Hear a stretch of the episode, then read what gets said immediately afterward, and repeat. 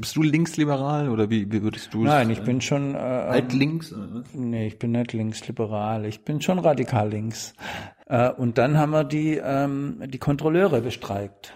Also die quasi den, die, die Tickets kontrollieren und haben den Leuten gesagt, so seit wenn wir streiken, könnt ihr schwarz fahren. Das war doch eine gute Sache. Wäre es auch möglich, wenn ihr jetzt zwei Frauen als Chefs habt. Das wäre auch möglich, ja. Aber nicht zwei Männer. Zwei Männer geht nicht. Wie- Aus gutem Grund.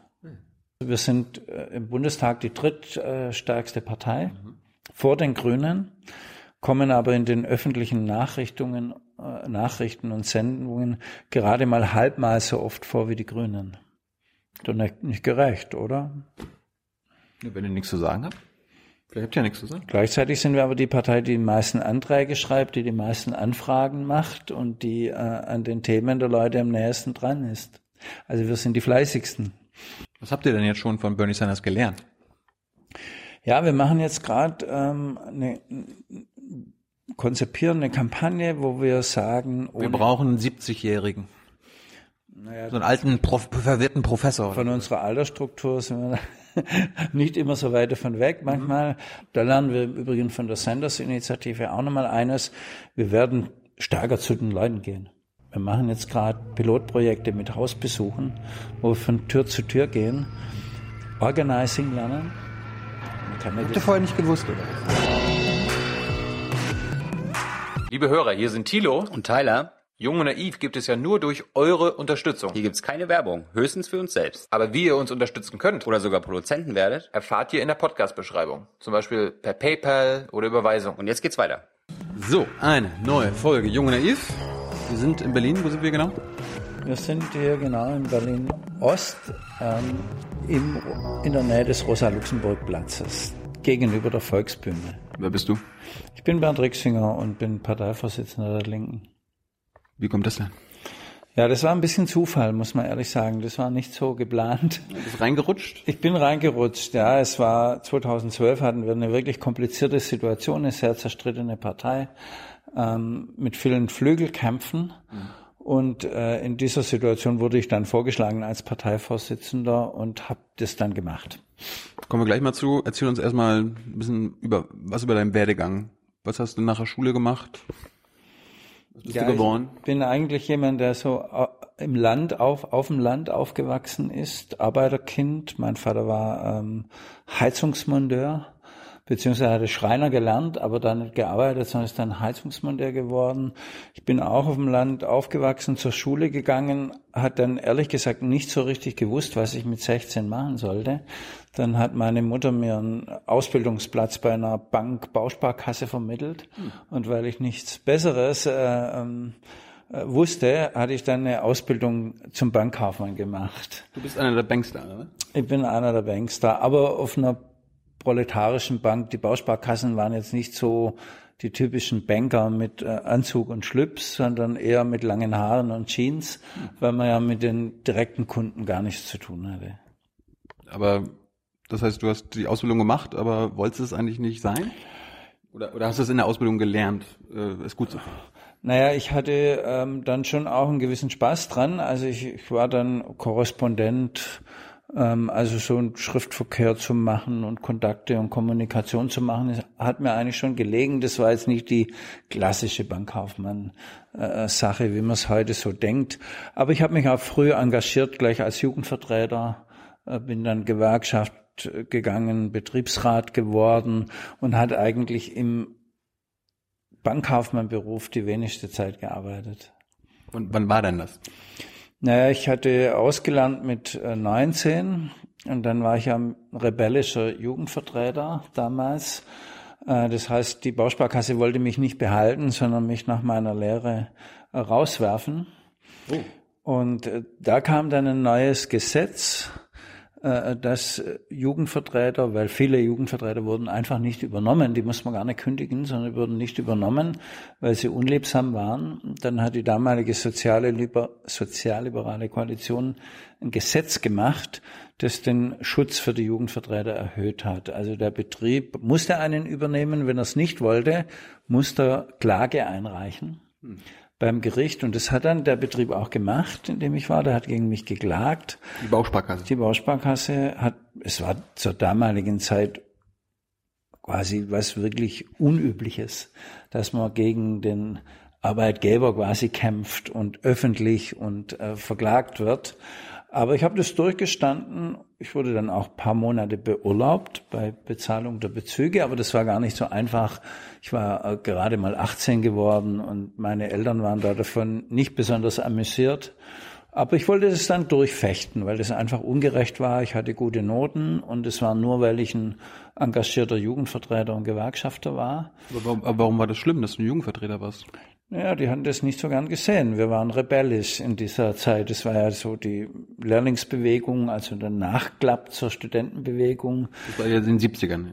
Das war äh, Mitte der 70er, 1974 und wir waren, also 71 bis 74 hatte ich gelernt. Mhm und wir waren eine, eine Generation mit langen Haaren und, und, Jeans und mit einem offenen Umgang und sind auf Ausbilder gestoßen, die zum Teil ähm, so Kommissbeutel waren, noch äh, irgendwo aus, aus der NS-Zeit übrig geblieben sind. Und da hatten wir richtig harte Kämpfe ähm, und, und Auseinandersetzungen. Das hat denen nicht so gut gefallen.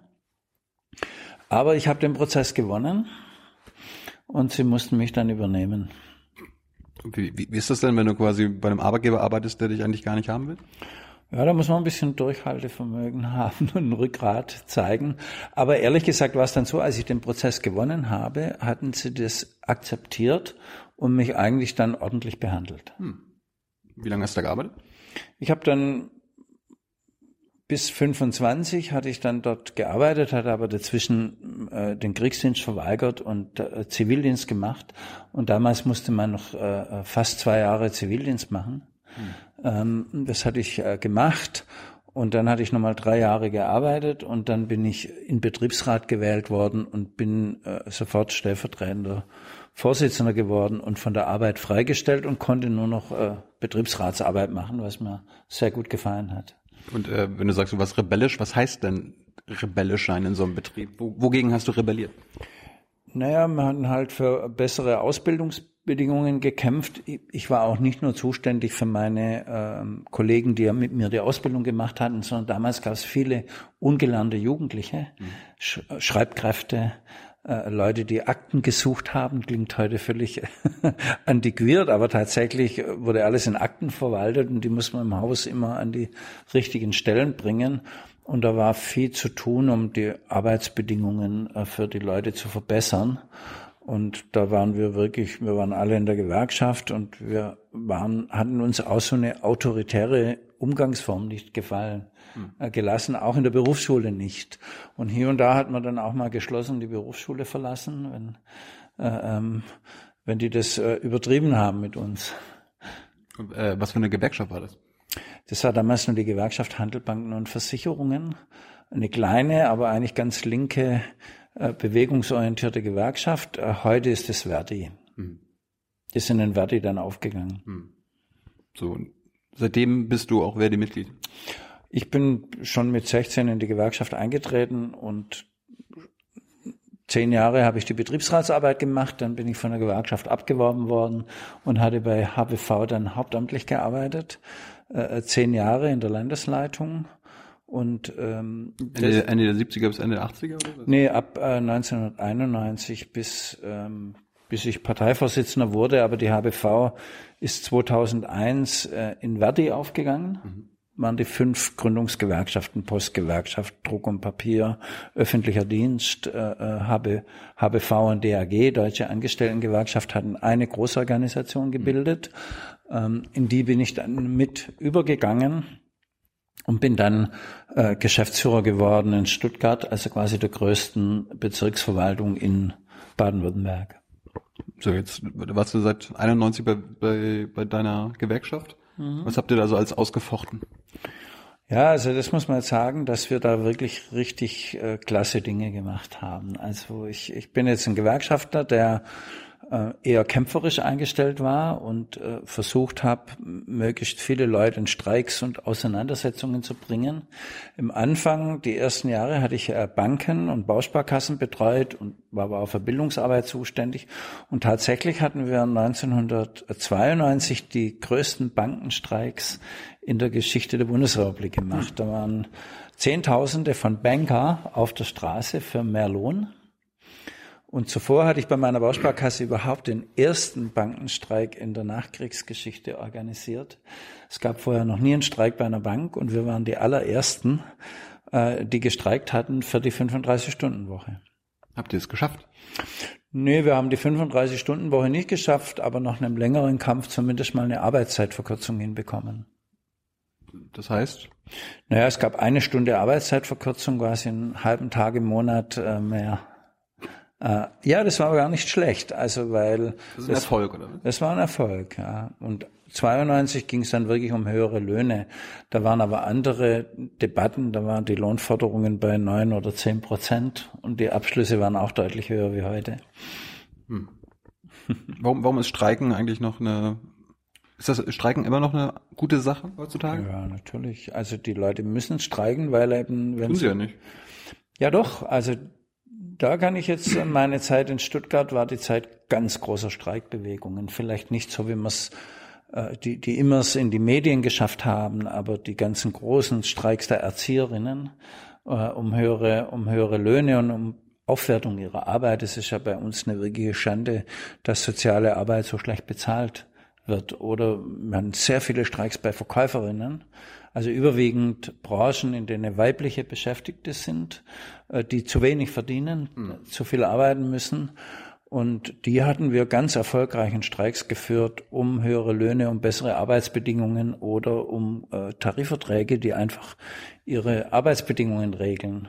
Ganz große Streiks, die zum Teil über Monate gingen. Hm. Eine andere große Erfolge in den, in den 90ern? Ja, gut, da gab's ja, da gab's ja Kohl und dann irgendwann Schröder. Da habt ihr, habt ihr euch wahrscheinlich gefreut, dass Schröder und Rot-Grün an die Macht kamen, oder? Nein, äh, gar nicht. Das war, die 90er Jahre waren zum Teil auch ein bisschen eine bleierne Zeit, muss man echt sagen. Also da gab's wirklich, ich würde sagen, eine gewerkschaftliche Defensive. Also das war die Zeit, da Spekulationen, wo alle versucht oder viele versucht haben, über Aktienspekulationen mehr Geld zu kriegen. Die Zeit, der sogenannten Individualisierung. Also Gewerkschaften waren eher out, auch bei den äh, jungen Leuten. Ähm, also ich fand, die 90er Jahre waren zum Teil eher eine schwere Zeit. Ich würde sagen, erst wieder ab der Jahrtausendwende gab es einen richtigen Aufschwung an äh, Streiks und Auseinandersetzungen. Warum? Ja, ich glaube, dass äh, äh, neue Gruppen in Erscheinung getreten sind. Also auf einmal hatten die, also wir hatten in der, in der Nachkriegszeit eine starke Rolle Hauptverdiener Mann, mhm. Dazuverdienerin Frau. Mhm. Und die, die Frauen haben sich mit dieser Rolle aber nicht mehr abgefunden, sondern die haben gesagt, wenn ich eigene Arbeit mache, muss ich auch von meiner Arbeit selber leben können. Und die Unterschiede zwischen männerdominierten Berufen und frauendominierten waren extrem groß, sind auch heute noch äh, extrem groß. Also äh, männerdominierte Berufe verdienst du 20 bis 25 Prozent im Durchschnitt mehr wie frauendominierte Berufe. Es ist aber nicht so, dass eine Erzieherin äh, äh, weniger leisten muss als jemand, der beim Daimler Autos zusammenschraubt. Das ist einfach ungerecht. Und die Leute haben das erkannt. Und es liegt ja auch daran, dass sie sich früher nicht organisiert hatten. Und jetzt haben sie angefangen, sich zu organisieren und um ihre äh, Belange zu kämpfen. Also ganz neue Beschäftigungsgruppen. Erzieherinnen, früher waren im öffentlichen Dienst immer die Müllmänner, die Straßenbahner, die Arbeiter in den Bauhöfen, die eigentlichen Streiktruppen. Und jetzt auf einmal sind die Erzieherinnen dazugekommen, die am entschiedensten für ihre äh, Belange eingetreten sind. Genauso Verkäuferinnen hatten in den 90er Jahren, das waren Ausnahmen, wenn die mal länger wie einen Tag gestreikt hatten. Hm. Ähm, als wir dann das übernommen hatten und sowas, haben die einfach angefangen, so lang zu streiken, bis sie ein Ergebnis hatten, selbst wenn es äh, äh, ähm, Wochen gedauert hat ähm, oder auch Bewachungsgewerbe, also Sicherheitsgewerbe in den Flughäfen, ähm, war auch so eine Branche oder Baumärkte, Leute in Baumärkten, wo es gar keine Tarifverträge gibt, die haben einfach angefangen, sich zu organisieren. Wir haben das unterstützt oder Frauen in Callcentern auch völlig neue Berufszweige, äh, völlig neue Beschäftigungsgruppen, die schlechte Bezahlung haben, schlechte Arbeitsbedingungen haben, wollten sich das nicht mehr gefallen lassen. Und ich habe das immer sehr unterstützt und mit den Kolleginnen und Kollegen auch neue Streikformen entwickelt. Welche? Naja, zum Beispiel, dass man, äh, wenn man jetzt im Verkauf gearbeitet hat bei H&M, das waren zum Beispiel die junge Leute, Migrantinnen, äh, äh, Migranten, aber insbesondere junge Verkäuferinnen. Früher hat man immer so gestreikt, man war vor der Tür, hat die Leute, hat geguckt, dass die Leute nicht zur Arbeit gingen, sondern beim Streik blieben, dann ist man schnell verschwunden in das Streiklokal und die jungen Leute haben gesagt, das, das machen wir nicht mehr so. Wir wollen auch, dass die Kunden sehen, dass wir streiken, mhm. dass wir auf der Straße stehen und wir streiken jetzt mal amerikanisch. Dann sind sie immer im Kreis gelaufen vor der Eingangstür, haben Lieder gesungen, Reden gehalten und damit haben die Kunden gesehen, die streiken und sind nicht mehr in den Laden reingegangen. Ne? Mhm. Und das war natürlich ein Riesenerfolg. Auch und auch ein neues Selbstbewusstsein hat es ausgedrückt. Wir verstecken uns nicht. Wir zeigen den äh, äh, Kunden, dass wir, dass wir da sind und dass wir zu wenig verdienen, sie gut bedienen, aber zu wenig Geld dafür kriegen. Und das hat natürlich äh, ähm, das Image von H&M und Zara und anderen auch deutlich verschlechtert. Es gab so Streikformen, die ihr euch ausgedacht habt, die nicht funktioniert haben. Nee, die haben eigentlich meistens funktioniert, weil wir die immer auf den Streikversammlungen mit den Kolleginnen und Kollegen zusammen entwickelt haben. Das ähm, in dem Augenblick, wo streikt, nicht mehr was ist, was von oben kommt, sondern was die Kolleginnen, die Beschäftigten selber entwickeln mhm. und diskutieren, sind sie auch stark, weil das ihre Sachen sind. Also zum Beispiel bei der Müllabfuhr ähm, haben wir einen harten Streik gehabt. Äh, äh, ähm, um höhere Löhne und dann haben, hat die Stadt quasi private ähm, äh, Müll, Müllabfuhrfirmen beauftragt als Streikbrecher. Das war ein teures Geschäft, aber die haben den Streik unterlaufen und dann haben wir mit den Kollegen diskutiert, was können wir denn machen? Und dann haben sie neue Strategien entwickelt. Das eine war, dass wir die Müllverbrennungsanlage besetzt hatten, also quasi den Eingang, so dass die äh, privaten Müllfahrzeuge gar nicht reinfahren konnten. Mhm. Die haben zwar den Müll eingesammelt, aber sie konnten ihn nicht zur Müllverbrennungsanlage äh, transportieren. Das haben wir drei Wochen gemacht und das war eigentlich super. Ähm, oder dass sie eine Rein- und Rausstrategie gemacht hatten. Immer wenn die Privaten da waren, sind die Kollegen arbeiten gegangen. Dann musste die Stadt die Privaten bezahlen und hm. und die äh, Müllabfuhr. Und immer wenn die Privaten abgezogen wurden, hatten wir die sofort wieder in Streik geholt. Ja, dann war niemand mehr da, der den Müll abtransportieren konnte. Das hat die Stadt hier verrückt gemacht, ja, weil sie gar nicht mehr, weil der Streik gar nicht mehr kalkulierbar war. Und sowas, äh, wir hatten quasi den Streik demokratisiert. Also gesagt, das ist euer Kampf, den führen nicht ein paar Gewerkschaftsfunktionäre für euch. Und deswegen diskutieren wir auch zusammen, wie wir den führen. Und das hat die Leute ungeheuer stark gemacht. Und in den 70ern, 80ern, 90ern war der Streik noch nicht demokratisiert. Da hast du von oben gesagt, hier streik doch mal. Naja, da war ich ja noch gar nicht äh, hauptamtlich bei der Gewerkschaft und wie gesagt, habe ich nur im eigenen Betrieb einen Streik organisiert, also quasi Anfang der 80er. Aber ich da glaube, das sind Streiks anders abgelaufen. In dem Sektor, wo ich war, Dienstleistungsbereich, Verkauf, Banken, Post und so weiter, wurde relativ wenig gestreikt. Mhm. Die Streiks waren konzentriert im industriellen Bereich, Stahl, äh, Automobilindustrie und so weiter. Dort ist aber wird anders gestreikt. Wenn Sie äh, oder wenn du quasi ein Band bestreikst, dann geht nichts mehr bei Daimler oder bei VW und dann verlieren die jeden Tag Millionen und Abermillionen. Wenn du eine Kindertagesstätte bestreikst, passiert erstmal gar nichts. Die Leute können die Kinder nicht mehr abgeben, das trifft die Eltern. Die Stadt spart das Gehalt für die Erzieherin. Also da musst du ganz anders streiken, um die Stadt überhaupt zu treffen. Das ist von vorne weg ein viel öffentlicher Streik. Da muss man Druck machen auf die ähm, Gemeinderäte, auf die Politik äh, oder auch im Verkauf, wenn du eben wie in manchen Läden 30, 40 Prozent Befristete hast, kriegst du den Laden nicht zu. Hm. Das heißt, du kannst da nicht irgendwie einen Streik machen, äh, ähm, du meldest dich ab, gehst heim in deine Wohnung, da bezirst die Wände neu und kommst nach drei Wochen wieder zurück, sondern da muss jeden Tag was Action laufen. Ja? Da müssen die Leute sich zeigen. Ja? Und ähm, das ist viel anstrengender, macht aber auch viel mehr Spaß. Wenn du sagst, der Betrieb spart sich das Gehalt, äh, das heißt, wenn man, wenn ich streiken würde und hm. oder mein, mein, mein Betrieb bestreikt, wer gibt mir denn da Geld? Die Gewerkschaft. Also wenn du in der Gewerkschaft gehst, kriegst du Streikgeld für die Zeit. 100 Prozent meines Gehalts? Nee, das ist etwas weniger. Aber das nehmen die Leute in Kauf, weil sie ja wissen, wenn wir mal höhere Löhne durchsetzen oder Verbesserungen, kommt es wieder rein. Aber es reicht aus. Das heißt, deshalb bezahle ich quasi Geld an die Gewerkschaft. Das genau, du bezahlst Geld an die Gewerkschaft, damit die einerseits ihren Apparat aufrechterhält, der Hauptamtlichen bezahlt. Aber der eigentliche Sinn ist, dass tatsächlich gestreikt werden kann und wenn Streik äh, äh gemacht wird, dass du nicht in ein Loch fällst, mhm. sondern quasi weiter leben und existieren kannst. Und das führt ja dazu, dass du nicht so vom äh, ähm, von der Kapitalseite unter Druck gesetzt werden kannst. Wenn du gar kein Geld hast, kann wahrscheinlich leichter unter Druck gesetzt werden oder nach drei Wochen geht dir dann halt irgendwann das Geld aus. Der was Streik bricht zusammen. Was war der längste Streik, den du mitgemacht oder betreut hast? Naja, die, die Streiks, äh, die ich betreut habe, die gingen, also der erste Streik, der ganz groß war, ging neun Wochen neun im öffentlichen Dienst, ja. Aber neun Wochen am Stück. Am Stück. Und ähm, bei den Erzieherinnen waren es 13 Wochen. Ähm, und dann hatten wir im Einzelhandel eineinhalb Jahre gestreikt, aber nicht am Stück, mhm. sondern immer wieder.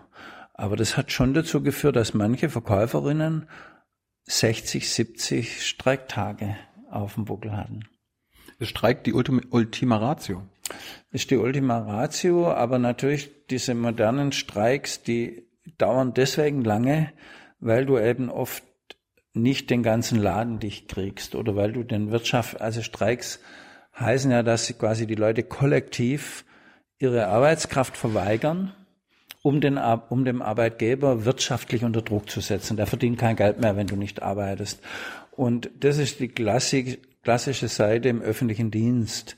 Ähm, aber wenn äh, im, im, in der Industrie, da ist eine hohe Kapitalkonzentration, da gibt es viele Verluste, aber im öffentlichen Dienst hast du erstmal keinen Schaden. Wenn die Straßenbahn nicht fährt, äh, ähm, und, und, und die Gewerkschaft zahlt für die das Streikgeld, hm. die Stadt hat kein Problem. Und deswegen musst du da andere Streikformen entwickeln. Zum Beispiel haben wir dann die Streikform entwickelt, dass wir bei der Straßenbahn nicht mehr alle Busfahrer und Straßenbahnerfahrer äh, streiken wie seither, sondern dass wir die äh, Ticketverkäufer bestreiken, also die die Fahrkarten ausgeben und damit hat dann quasi die Straßenbahngesellschaft keine Einnahmen mehr. Mhm äh, und dann haben wir die, ähm, die Kontrolleure bestreikt. Also die quasi den, die, die Tickets kontrollieren und haben den Leuten gesagt, so seit wenn wir streiken, könnt ihr schwarz fahren. Das war doch eine gute Sache. Äh, hast du jeden Streik unterstützt oder gab es auch mal Streiks, wo du gesagt hast, äh, das ist nicht so schlau? Nee, ich habe äh, jeden unterstützt. Also den wir da geführt hatten und war auch bei jedem dabei, den wir gemacht hatten. Und das waren viele. Äh, hast du das Gefühl, dass heutzutage mehr gestreikt wird als früher oder weniger? Nee, es wird heute deutlich mehr gestreikt in diesen Branchen. Es wird heute weniger gestreikt in der Industrie, weil die... Weil den Arbeitnehmern es gut geht. Ja, oder weil die IG Metall ähm, durchsetzungsfähig ist dort, auch mit Streikandrohungen oder die mussten nur Warnstreiks machen und die Arbeitgeber haben dort mehr Angst, verlangen Streiks und zahlen dann lieber mal ähm, äh, früher eine Lohnerhöhung oder geben bessere Bedingungen. Aber im Dienstleistungsbereich, also im öffentlichen Bereich, wird deutlich mehr gestreikt als früher. Bekomme bekomm ich gar nicht so mit, also medial. Ja, das ist natürlich äh, kurz in den Medien und dann geht es lange und verschwindet wieder aus den Medien.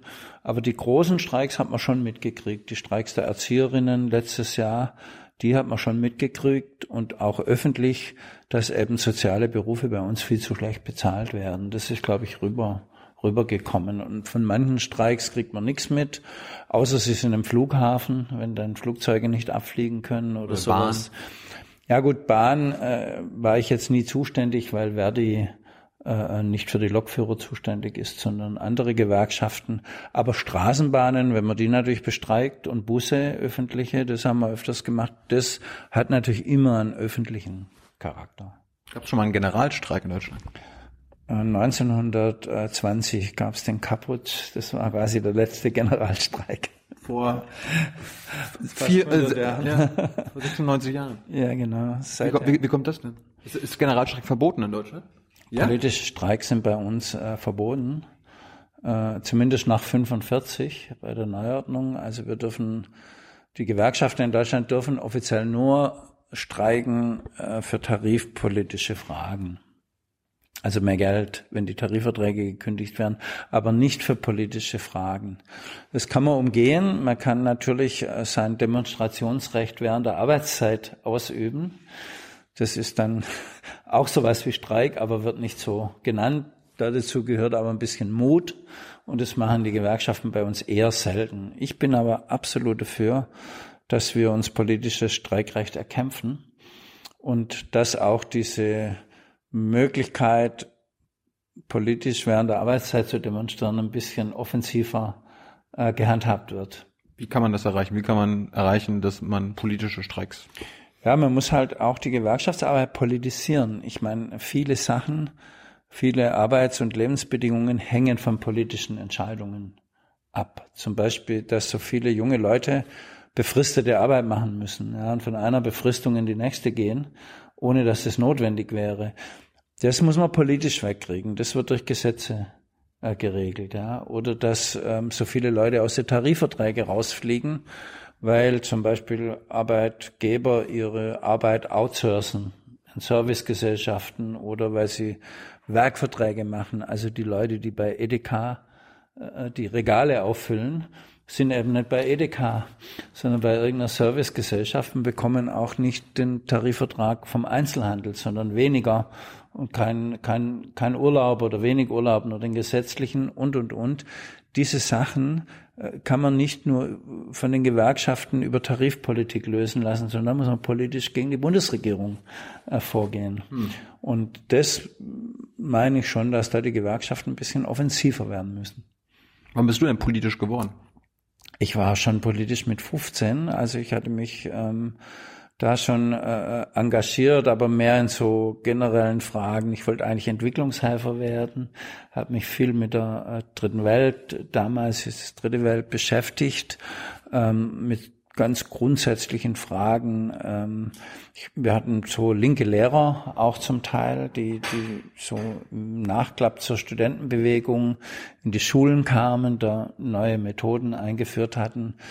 Ich war früh aktiv in der Jugendzentrumsbewegung, also mit beteiligt, dass in dem Ort, wo ich war, in Walderstadt, dass wir ein selbstverwaltetes Jugendzentrum erkämpft hatten, ähm, das es im Übrigen heute noch gibt. Also die hatten letztes ihr 40-jähriges Jubiläum als selbstverwaltetes Jugendzentrum, sind heute immer noch selbstverwaltet. Da bin ich auch ein bisschen stolz drauf.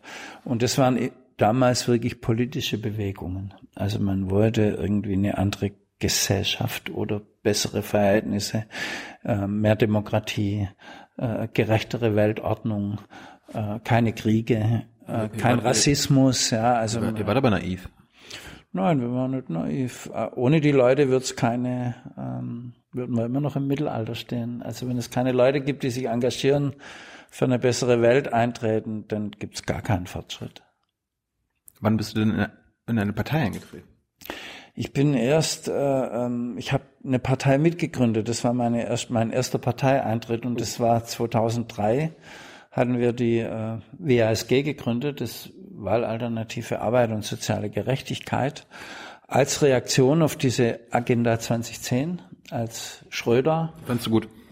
Ja, die fand ich eben beschissen, ja, ehrlich gesagt. Die Agenda 2010, das war ja praktisch Armut per Gesetz durch Hartz IV, äh, ähm, Niedriglöhne einzuführen, wovon die Leute nicht leben können, großen Teilen der, der Gesellschaft auszugrenzen das waren schon harte äh, Maßnahmen. Ja. Also es war ein Angriff auf den Sozialstaat. Aber ihr, ihr hattet ja offenbar Unrecht. Also Agenda 2010 funktioniert doch anscheinend. Die Leute, wir haben ja. Arbeitslosigkeit ist runtergegangen. Funktioniert absolut für die Reichen und für das Kapital. Also nirgendwo gibt es ein Industrieland, das so viele Niedriglohn, so viele Leute im Niedriglohn hat. Wir haben 25, 30 Prozent der Beschäftigten, die in unsicheren Arbeitsverhältnissen sind, in Leiharbeit befristeten Arbeitsverhältnissen oder die so wenig Geld haben, dass sie sich niemals eine vernünftige Rente ansparen können. All das ist ein Resultat dieser Agenda 2010. Aber die, stimmt, die Gewinne sind enorm gestiegen. Äh, viele Leute konnten sich bereichern. Also für die hat es funktioniert. Für die Mehrheit der Leute nicht. du setzt dich für die Mehrheit ein. Ich setze mich für die Mehrheit ein, ich setze mich aber natürlich auch für Minderheiten ein, wenn sie unterdrückt werden. So, jetzt erzähl mal hier WRSG, wie, wie ist das gekommen? Warum, warum hast du gesagt, wir müssen eine Partei gründen? Ja, weil die SPD diese Agenda 2010 verbrochen hat. Das war wirklich ein, was, was, was man nicht bei der SPD vermutet hätte, bei den Grünen, hm. sondern was sich Kohl gar nicht getraut hätte, so einen radikalen Einschnitt in die Sozialsysteme zu machen, ähm, hatte die SPD gemacht und damit war irgendwo klar, dass die äh, SPD weder eine sozialdemokratische noch eine linke Partei noch ist.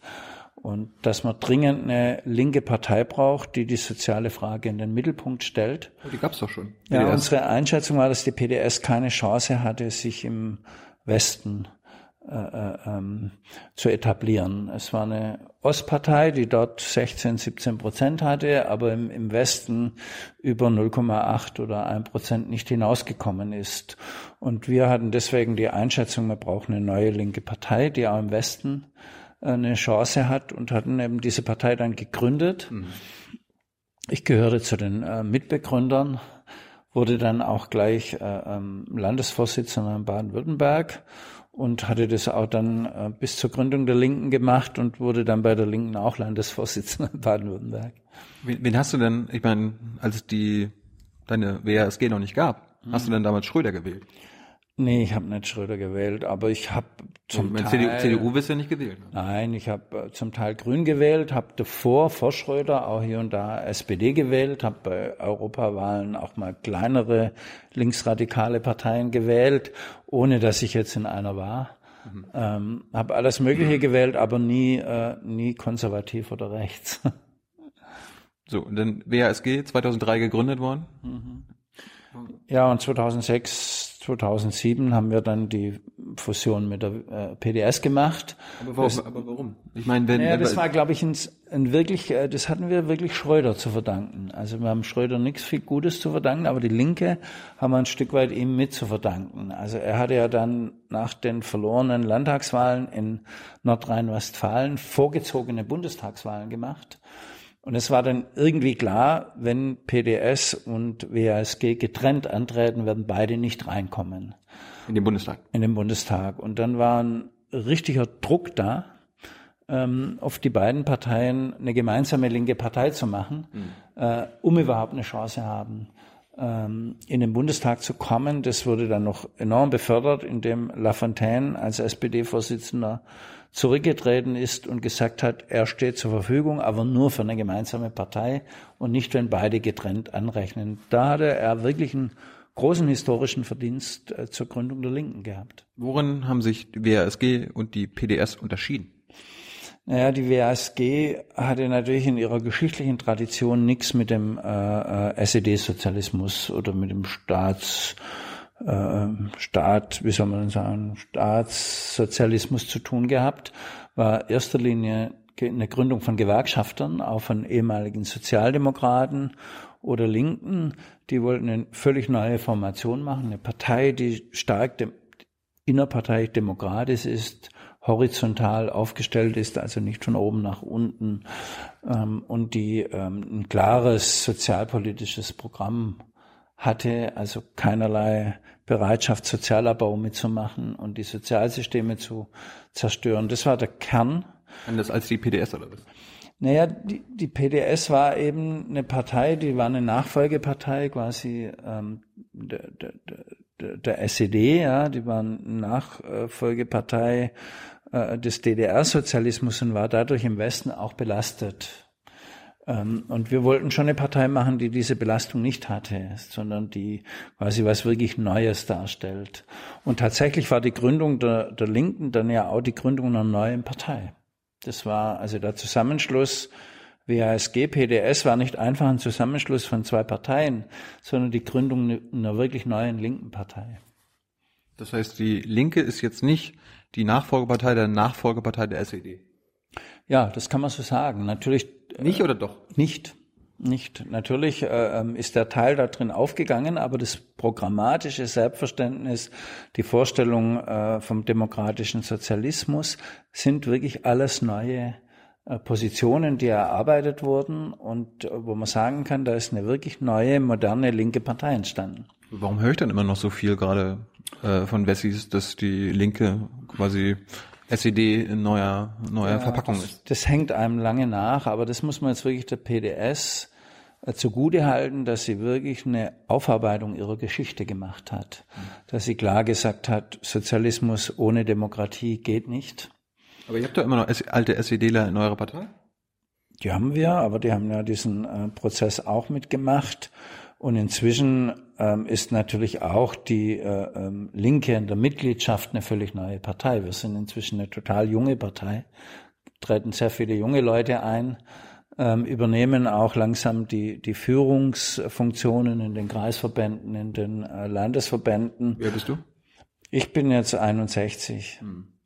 Aber noch ziemlich jung, also so gesehen. Im Vergleich zu den Rest der Partei, oder? Nein. Äh, wie, wie viele Mitglieder habt ihr? Knapp 60.000. Und Durchschnittsalter? 58. Also nicht jung. Doch, das ist natürlich jung, weil man muss schon ein bisschen sehen, dass ähm, äh, äh, die Durchschnittszahlen wenig aussagen, weil wir haben im Osten äh, tatsächlich sehr viele Mitglieder, die übernommen, also die geblieben sind, äh, ähm, in der, in der PDS dann in der Linken aufgegangen sind und die deutlich über 70 sind. Aber wir haben jetzt gerade quasi das Gros der Leute, die neu eintreten, das sind wirklich jedes Jahr über 4000, sind zwischen 20 äh, und 35 Jahre alt. Warum, warum sieht man die nicht? Die sieht man. Also das ist bei den Wählern inzwischen auch so. Wir sind in zunehmendem Maße eine Partei, die von jungen Leuten gewählt wird. Ähm, in äh, Großstädten, in Universitätsstädten haben wir die besten Ergebnisse. Selbst im Westen, wo wir noch schwächer sind, holen wir da in der einen oder anderen Großstadt schon die Grünen ein. Warum, warum seid ihr im Westen so schwach? Habt ihr, ich meine, du bist Baden, du bist Baden-Württemberger, ne? Genau. Seid ihr jetzt im Landtag in Baden-Württemberg? Nee, sind wir nicht reingekommen. Bei Landtagen schwächeln wir wirklich noch, aber bei Bundestagswahlen äh, äh, holen wir auch im Westen äh, locker sechs, sieben Prozent. Also das muss man immer sehen, wir sind eine Partei, die gerade in fast allen Umfragen zweistellig ist, also auf zehn Prozent geschätzt wird. Wenn wir in Gesamtdeutschland ähm, 10 Prozent haben, dann haben wir in Westdeutschland zwischen äh, 7 und 8 und in Ostdeutschland zwischen 20 und 21. Aber ich meine, so als Partei will man ja wahrscheinlich, strebt man die 50 Prozent an, damit man ja, aber das in Deutschland, die nie, also die, die, die in der Nachkriegszeit einen starken Antikommunismus hatte, die nie eine linke Partei kannte, die über 0,5 Prozent rausgegangen ist, als im Westen jetzt. Aber die SPD war, galt, auch, galt auch als links, ist auch eine linke Volkspartei. Ja, aber eine Partei, die links von der SPD ist. Ja. Wir sind eine Partei, die links von der SPD ist. Wir sind ja keine Ersatzpartei für die Sozialdemokratie. Hat es in der Nachkriegsgeschichte eigentlich in dieser Größenordnung nie gegeben. Also, dass wir eine Partei haben, eine linke Partei mit dem Anspruch, äh, ähm, ein anderes System zu machen als den Kapitalismus, die zehn Prozent hat, das ist, glaube ich, da ist das Glas eher halb voll als halb leer. Das heißt, ihr wollt einen Systemumsturz? Wir wollen äh, ähm, das System äh, grundsätzlich ändern. Also wir geben uns, wir kämpfen um jede Verbesserung, sei es ja auch noch so klein, aber wir sind nicht der Meinung, dass der Kapitalismus das beste System ist. Du hast gerade demokratischen Sozialismus angesprochen. Mhm. Bist du ein demokratischer Sozialist? Ja. Was heißt das? das? Kann man naja, ich bin dafür, dass die Menschen über ihre Geschichte selber verfügen, dass der Reichtum, den alle erarbeiten, dass der gerecht verteilt wird, dass Demokratie nicht bei der Wirtschaft aufhört, sondern dass äh, nicht die, die ökonomisch stärker sind, äh, mehr zu sagen haben, also wie es ja bei uns ist also Wirtschaftsführer, Manager, große Firmen haben mehr Einfluss auf die Politik als du oder ich. Ja.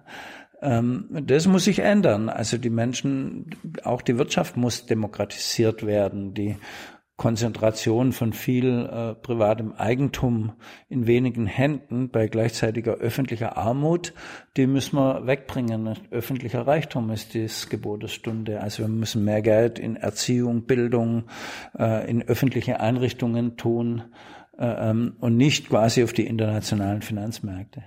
Wo soll das Geld herkommen? Das Geld ist ja da, es ist nur ungerecht verteilt. Wir haben ungeheuren gesellschaftlichen äh, Reichtum. Also wenn wir mal gucken, weltweit, also das ist ja unvorstellbar, 51, die 51 reichsten Männer, es sind äh, ausschließlich Männer, besitzen mehr Vermögen als die untere Hälfte der Weltbevölkerung. Also man muss sich mal vorstellen, 51 Leute besitzen mehr als vier Milliarden Menschen. Und vielleicht mehr geleistet. Ja, es äh, muss mir jemand mal sagen, wie man durch eigene Hände Arbeit sich solche Vermögen erarbeiten kann. Dann würde ich sagen, dürfen Sie, sich dürfen Sie es behalten. Aber Vermögen wird in aller Regel vererbt, bleibt in den gleichen Familiendynastien und Vermögen ähm, kriegt man nicht durch eigener Hände Arbeit, sondern indem man sich die Arbeitsergebnisse anderer aneignet. Also wer andere für sich arbeiten lässt, der wird reich, aber nicht wer selber arbeitet. Euer, einer euer Ehrenvorsitzender oder Lafontaine ist auch vermögend. Der ist vermögend, aber nicht in dem äh, Sinne reich, wie wir das definieren. Der hat nicht? genug Geld und kann. Ähm, so Millionär, also das würde ich auch als reich bezeichnen. Ja, das, das wäre ein Reichtum, den man vielleicht nicht in der Größenordnung von Lafontaine, aber ein Reichtum, wo die Menschen ganz gut arbeiten, äh, leben können, sich nicht Sorgen machen müssen um ihre Zukunft und nicht äh, in Panik verfallen, wenn die Waschmaschine kaputt geht oder das Auto repariert werden muss. Das könnten wir für alle Menschen möglich machen. Bist du reich? Ich bin äh, in einem gewissen Sinne reich, dass ich nie äh, Not hatte. Ich hatte immer so viel Geld verdient, dass ich ganz ordentlich davon leben konnte. Ich habe aber jetzt kein großes Vermögen. Jetzt äh, nach der Fusion, nee, Fusion, also war Neugründung, die Linke. Mhm. Da bist du jetzt aber nicht sofort Parteivorsitzender geworden, du bist Land Landesvorsitzender genau, geworden. Genau, ich bin Landesvorsitzender der Linken in Baden-Württemberg geworden, 2007 und bis, bin das dann geblieben bis 2012. Und dann hatte ich der Ruf ereilt, äh, Parteichef zu werden. Naja, das war nicht nur ein Ruf, das war eine äh, richtige Kampfabstimmung. Die ist da gegen, gegen, wen, gegen wen hast du dich da durchgesetzt? Naja, äh, Dietmar Bartsch hatte dort kandidiert und ich hatte kandidiert. Und äh, das war damals jetzt ein richtiger ähm, Linienkampf. Ja? Also es gab verschiedene Auseinandersetzungslinien links und rechts innerhalb der Partei, aber auch Ost und West. Und äh, ich stand eher für den linken Parteiflügel, für eine sozialpolitisch-gewerkschaftspolitische äh, Orientierung. Äh, Dietmar Bartsch eher für den real reformorientierten Teil der Partei. Den rechten Flügel? Naja, ich würde jetzt mal in den Begriffen rechts und links da nicht so operieren. Die, hm. die, die Reformer sehen sich bei uns auch nicht als Rechte, ja, sondern haben halt einen anderen Ansatz. Und es war, glaube ich, wichtig, dass jemand aus diesem gewerkschaftspolitischen Bereich der WASG ähm, kandidiert hat. Ähm, sonst hätte vielleicht der Partei auch eine Spaltung gedroht. Mhm. Ähm, und die Kombination Kipping-Rixinger, die, die war, glaube ich, die richtige für die damalige Partei. Katja Kipping. Ja, genau. Katja war. Kipping hatte dort auch kandidiert. Die kam aus dem Osten, aber eine ähm, äh, aufgeschlossene Frauenrechtlerin, die schon lange äh, ähm, Politik gemacht hat, aus der PDS kam, aber jetzt nicht so für diesen traditionellen äh, Teil stand und ich quasi aus dem Westen, aus der WASG. Das war eine ideale Kombination. Das hatten die Delegierten auch so gesehen mehrheitlich und hatten uns dann beide als Parteivorsitzende gewählt. Warum habt ihr zwei? Ja, wir haben immer gesagt, wir brauchen eine Doppelspitze, wo mindestens eine Person eine Frau ist. Warum? Na, die Gefahr, dass in einer Partei, in der immer noch äh, Frauen in der Minderheit sind, also wir haben immer noch deutlich mehr männliche Mitglieder als weibliche, muss man solche Regeln einführen, äh, damit die Frauen an die Spitze kommen. Das ist der einzige Grund, warum. Das war ein wesentlicher Grund, warum eine Doppelspitze eingeführt wurde. Aber ich glaube inzwischen, dass eine Partei, die Linke versteht sich ja als linkspluralistische Partei, das heißt nicht als was wo es nur eine Meinung gibt, sondern wo verschiedene linke Strömungen, Traditionsrichtungen sich in einer Partei zusammenfinden, was eben auch heißt, äh, das muss ich auch in den Vorständen, in den Führungsgremien äh, ausdrücken. Und ich glaube, damit sind wir ganz gut gefahren. Worin wir haben das in der Fraktion und in der Partei. Äh, die Grünen haben das auch so geregelt. Das sind, die Grünen sind auch eine Partei, die sehr heterogen ist, ähm, und nicht so ganz klassisch äh, sich entwickelt hat. Ich glaube, in solchen Parteien sind Doppelspitzen ganz gut. Wäre es auch möglich, wenn ihr jetzt zwei Frauen als Chefs habt? Das wäre auch möglich, ja. Aber nicht zwei Männer? Zwei Männer geht nicht. Wie- Aus gutem Grund. Die Grünen machen jetzt so eine Urwahl, wer die Spitzenkandidaten für die nächste Bundestagswahl sind. Macht ihr sowas auch? Nee, das machen wir nicht. Das macht ihr also, nicht? Nein. Warum also ich hoffe, wenn also wenn wir uns nicht einigen über die Spitzenkandidatur, dann müssen wir es natürlich über eine Mitgliederentscheid regeln. Aber wenn wir uns einigen, wollen wir das lieber so machen. Die Spitzenkandidatur ist für eine, eine- eine kleine Partei wie wir sind mit 10 Prozent. Ich finde im Übrigen auch für die Grünen nicht so bedeutend. Das ist ein Amt, das es offiziell nicht gibt. Wir haben ja keinen Kanzlerkandidaten oder Kanzlerkandidatin. Wäre doch was. Naja, aber macht man sich nicht mit 10 Prozent ein bisschen lächerlich, wenn man um eine Kanzlerkandidatur wirbt? Und die SPD ja auch. Ja, da ist auch schon grenzgängig, aber die SPD kann einen Kanzler stellen oder eine Kanzlerin, wenn sie es geschickt macht, aber wir können das nicht. Also insofern ist es ein Amt auf Zeit. Es kommt offiziell gar nicht vor. Ich finde, da gibt's wichtigere Themen, wo man Mitgliederentscheide machen sollte. Aber ich meine, das wäre doch ein, ein so ein Ding, was auch quasi mediale Öffn, äh, Öffn, äh, Ja, aber Aufmerksamkeit haben. echt enorm viel Energie. Also ich sehe das bei den Grünen, du musst überall Versammlungen machen. Die, die Leute machen drei Monate, äh, ist der Schwerpunkt die Auswahl von zwei Spitzenkandidaten. Es gibt immer Verlierer bei dieser, äh, bei dieser Art von Auseinandersetzung. Ob das wirklich die Grünen stärkt, ich habe da große Zweifel, aber uns wird es auf keinen Fall stärken. Ich meine, wenn ich nach Amerika gucke, äh, die, da machen die Parteien ja auch Urwahlen und da kommen manchmal auch Kandidaten zum Vorschein, die man vielleicht mit vorher gar nicht gerechnet hätte. Ja, die kommen manchmal zum Vorschein, das ist aber immer gebunden an viel Aufwand, viel Geld. Ähm, und äh, das wird stark geprägt durch die Kandidatinnen und Kandidaten, die Zugang zu den Medien haben. Wenn natürlich Zugang zu den Medien hat, also Parteiführung hat Zugang zu den Medien, Fraktionsführung auch, normale Mitglieder haben nicht so viel Zugang zu den Medien.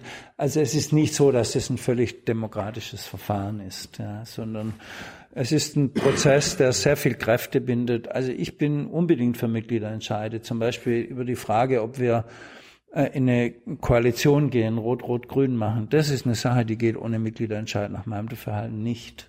Das sind aber wirklich auch äh, ähm, richtige politisch bedeutende Entscheidungen. Äh, wie finanziert ihr eure Partei? Ja, wir bekommen wie alle anderen Parteien auch äh, Gelder quasi vom Staat pro Stimme. Äh, das ist ein Teil und der andere Teil sind Mitgliedsbeiträge und der dritte Teil sind Spenden, wobei wir eben grundsätzlich keine Spenden von äh, Unternehmen, äh, Großkonzernen, Banken oder reichen Leuten annehmen. Generell nicht. Generell nicht. Man, man, wenn ich jetzt in euren Bericht gucken würde, ihr, da würde kein Unternehmensspende.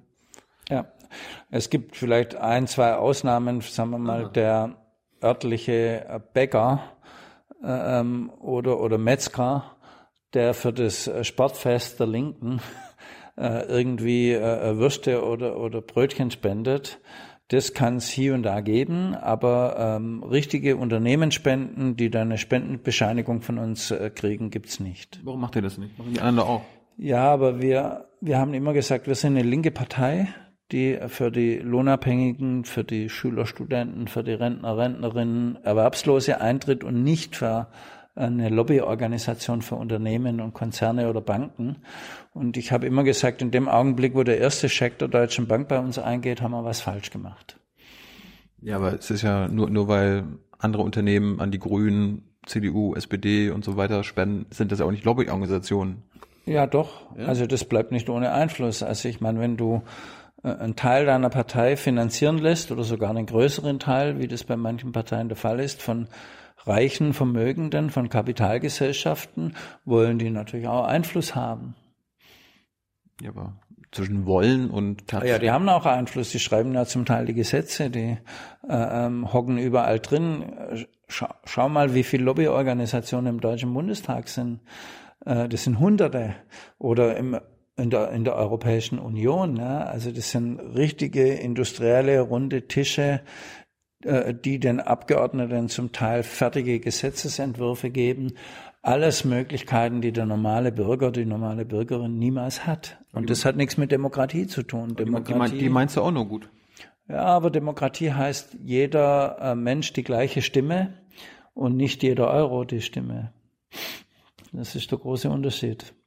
Habt ihr ähm, Medien, die linkslastig sind, also die euch unterstützen? Wenige. Also die äh, Medienlandschaft ist eher geprägt. Äh, ähm, quasi die Leitmedien sind alle gegen die Linke. Sie schreiben auch gar nicht so positiv über uns oder verschweigen uns. Wir haben ja viele Medienuntersuchungen, auch die äh, öffentlichen Medien. Also wir sind äh, im Bundestag die drittstärkste Partei mhm.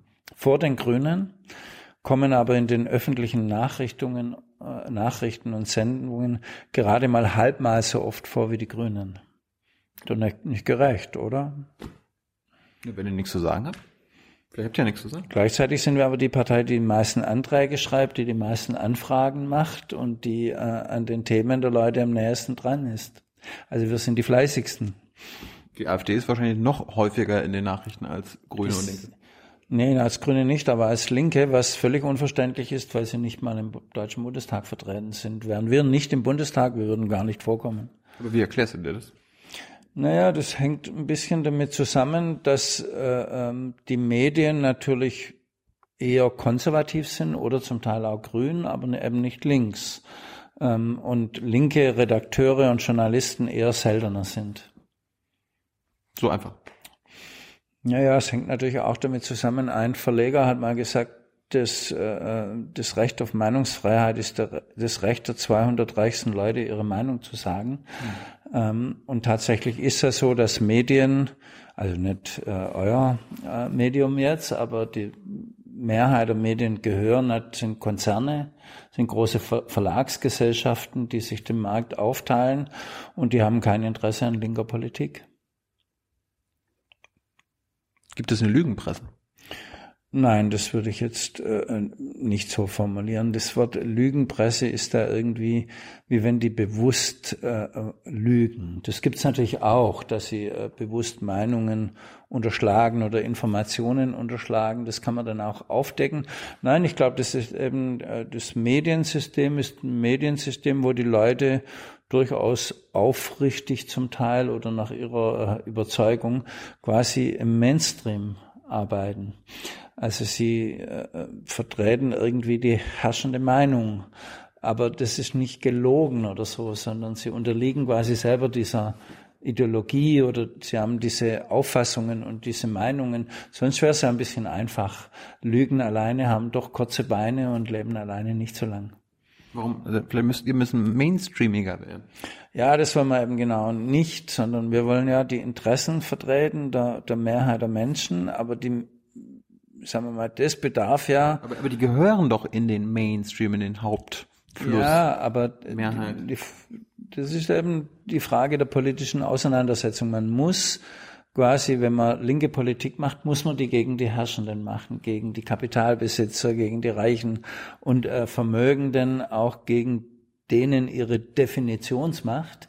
Und da muss man genau das Gegenteil sein von Mainstream. Man muss äh, äh, quasi Ecken und Kanten haben.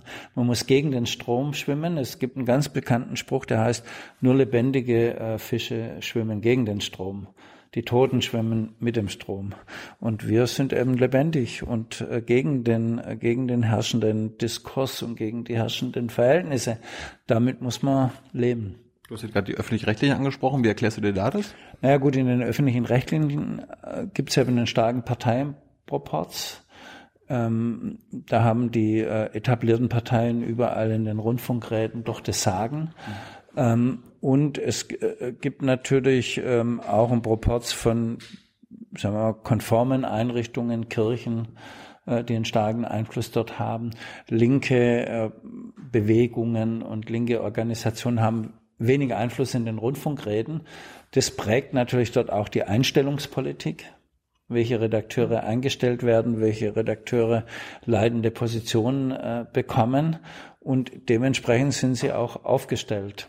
Gucken Sie mal hin, wenn da mit Frau Merkel ein Interview gemacht wird, ähm, mit welcher äh, doch, sagen wir mal, angepassten Haltung dort viele Journalisten operieren. Das und wenn mit das, linken das nennt man Respekt. Das nennt man Respekt. Ach so, ja, der gleiche Respekt äh, wäre ja dann bei linken Politikern auch angemessen, aber die werden dann doch schon ein bisschen anders behandelt. Ich habe dich letztens bei Thomas Walde im, im, bei Berlin direkt gesehen.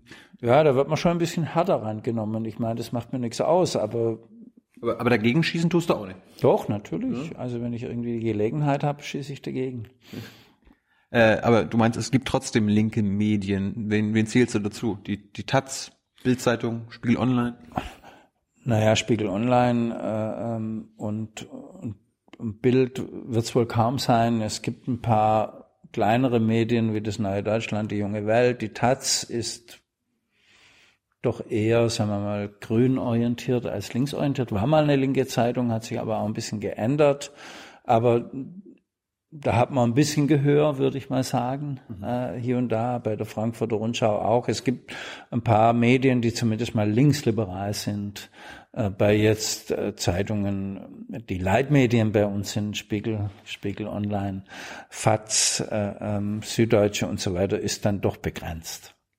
Du bist, bist du linksliberal oder wie, wie würdest du Nein, ich bin schon, äh, altlinks? äh, nee, ich bin nicht linksliberal, ich bin schon radikal links. Linksradikal. Naja, also Radikalität heißt ja, der Sache ähm, an die Wurzel gehen, ja, die Ursachen mit angehen. Also und in dem Sinn bin ich natürlich radikal. Wir wollen nicht nur an den äh, Auswirkungen des Systems rumdoktern, sondern an den Ursachen und sagen, okay, wenn der Profit im Vordergrund steht und wenn die Vermehrung des Profits im Vordergrund steht, äh, dann müssen wir radikal an die Wurzeln gehen und sagen, nee, die Verbesserung der Lebensverhältnisse der Menschen muss im Vordergrund stehen. Ich habe mal gelernt, äh, radikale Lösung braucht es erst in radikalen Zeiten. Vielleicht sind, vielleicht sind wir einfach noch nicht in radikalen Zeiten. Naja, aber ich habe auch mal gehört, wer das Unmögliche nicht denkt, der wird auch niemals das Mögliche erreichen. Hast du schon, hast du Oder wer immer nur mit dem Kopf auf den Boden schaut, der wird eben niemals die Sterne sehen, sondern immer nur die Pfützen. Also, Hast du politische Positionen heute, die du damals noch nicht hattest? Also ich habe meine Grundüberzeugungen, seit ich jetzt äh, 16 bin, nicht äh, geändert, sondern habe äh, damals schon radikale Grundüberzeugungen gehabt. Deswegen bin ich auch nie in die SPD gegangen. Ich wollte auch nie von der SPD ausgeschlossen werden, ähm, sondern habe mich eher Basisorganisationen zugewandt, Jugendarbeit gemacht, Jugendzentrum, Gewerkschaftsjugend, äh, ähm, Aber die SPD Attac und vieles andere mehr äh, und bin nicht in die etablierten Parteien gegangen. Und jetzt erstmals mit der Linke hat sich die Möglichkeit eröffnet, eine neue Partei äh, zu gründen und zu bilden. Insofern habe ich auch meine Überzeugungen von einer gerechten Welt äh, niemals geändert. Aber natürlich in diesem Rahmen sammelt man Lebenserfahrungen, kommen neue Themen dazu. Natürlich äh, bin ich ein bisschen ähm, realistischer geworden. Also wenn man jünger ist, hat man ja schon einen größeren Idealismus. Ich habe immer noch einen großen Idealismus, aber ich begreife ein bisschen besser, wie die Welt funktioniert, als vor 20 oder 30 Jahren. Erklär's uns. Weil wir sind hier bei Jung und Naiv. Wir haben wahrscheinlich noch deinen alten Idealismus. Na, ich weiß inzwischen, wie mächtig dieser Finanzkapitalismus ist. Also der, äh, da braucht man schon einen langen Atem. Also es geht nicht so schnell, dass man irgendwie die die Verhältnisse verändert. Wenn man jung ist, dann denkt man, na Mensch, länger wie zehn Jahre kann es mit dem System nicht mehr geben. Jetzt bin ich schon 40 Jahre politisch aktiv und es gibt's immer noch. Also man merkt irgendwie, es braucht vieler kleiner Schritte, aber es braucht auch die Überzeugungen, dass man was grundsätzlich Neues braucht.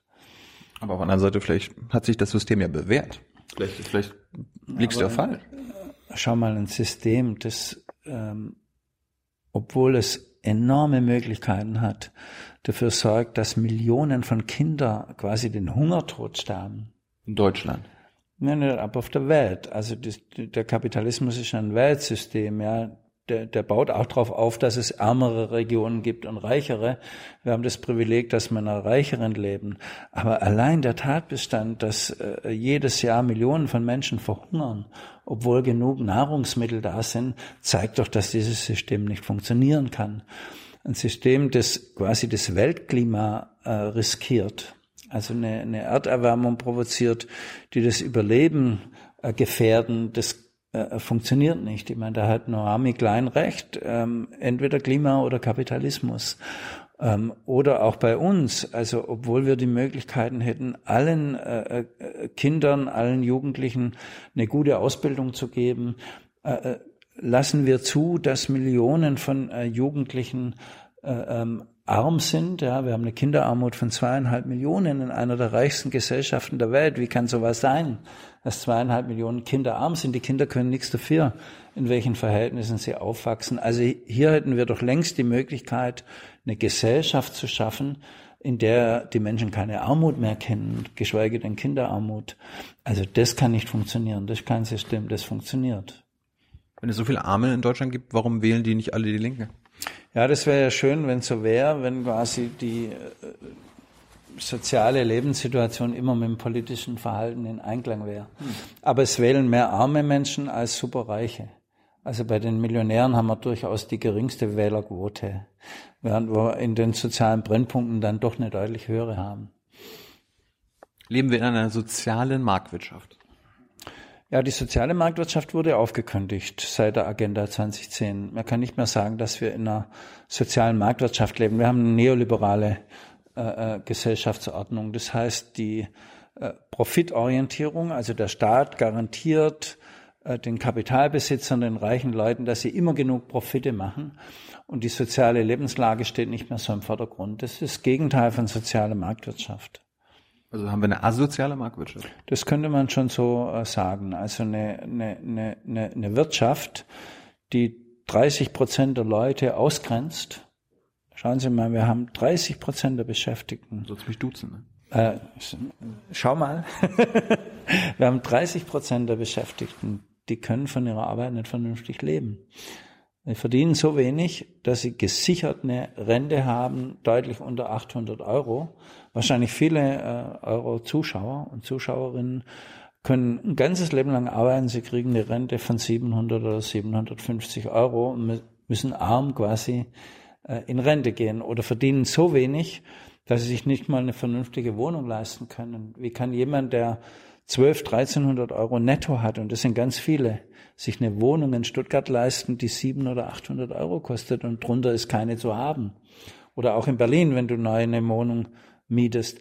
Also wie kann eine Gesellschaft sozial sein, die zulässt, dass man mit einem äh, menschlichen Bedürfnis, dass jeder wohnen muss und jeder Energieversorgung braucht, dass man mit diesem Bedürfnis Profit macht und Spekulation betreiben kann.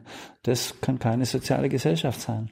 Ja, das Argument ist doch immer, dass der Markt das vielleicht besser organisieren kann. Ja, der Markt, äh, ähm, das ist eben das Problem. Der Markt sorgt nicht für soziale Gerechtigkeit, er sorgt nicht für Geschlechtergerechtigkeit, er sorgt nicht für Umweltschutz, sondern der Markt muss reguliert werden. Das ist völlig klar. Das sind politische Entscheidungen, die für Gerechtigkeit sorgen. Die Märkte selber tauschen Waren aus und gucken, dass die, die Waren haben, dass die gut davon kommen. Das ist die Gesetzmäßigkeit des Marktes. Märkte, das müsste eigentlich schon längst eine Erkenntnis sein, dass Märkte per se überhaupt nichts regeln. Per se. Per se. Also Märkte sind dafür da, dass das, was produziert wird, dass das ausgetauscht wird, aber sie sind nicht dafür da, äh, äh Kündigungsschutzgesetze zu machen, für ordentliche Löhne zu sorgen und so weiter, sondern sie sorgen dafür, dass der Stärkere sich durchsetzt. Warum bist du eigentlich kein Abgeordneter? Naja, ich bin in, in einer Zeit als Vorsitzender gewählt worden, wo das alles schon ein bisschen feststand und das wollte ich ehrlich gesagt auch nicht mehr äh, durcheinander bringen. Das war nicht meine Lebensplanung, Abgeordneter oder Parteivorsitzender zu werden. Ich habe es dann doch gemacht. Dann habe ich aber gesagt, okay, es muss äh, bei beiden Vorsitzenden einen geben, der nicht im Parlament ist, sondern sich jetzt um diese zerstrittene und zerrüttete Partei stärker kümmert. Das habe ich jetzt auch viereinhalb Jahre gemacht. Ähm, und jetzt habe ich mich aber entschieden, auch für das, äh, äh, mich um ein Bundestagsmandat zu bewerben. Und sieht gut aus? Bitte? Sieht's gut aus? Ja, zumindest mein Kreisverband hat mich jetzt schon mal aufgestellt. Jetzt muss Gibt's, ich gibt's eine Urwahl? Ja, da werden alle Mitglieder eingeladen und die wählen einen dann oder nicht. Aber sie haben mich ganz gut gewählt. Das heißt, du bist, einer, bist du einer der Spitzenkandidaten? Ich werde auf alle Fälle, äh, bin vorgeschlagen von meinem Landesverband Baden-Württemberg als Spitzenkandidat in Baden-Württemberg zur Verfügung zu stehen. Also ich kandidiere für Platz eins der Landesliste. Wer soll eure Nummer eins für den Bundestag sein? Das äh, werden wir sehen. Ah, die wird sicher dazugehören. Also wir sind gerade dabei, die Konstellation auszu ähm, diskutieren, was ist das Beste für uns, mit wie vielen Leuten gehen wir dahin, welche sollen das sein. Haben uns jetzt mal als Zeitmarke gesetzt, Anfang Dezember, bis dorthin wollen wir einen Vorschlag machen. Unterscheidest du dich von Sarah Wagenknecht?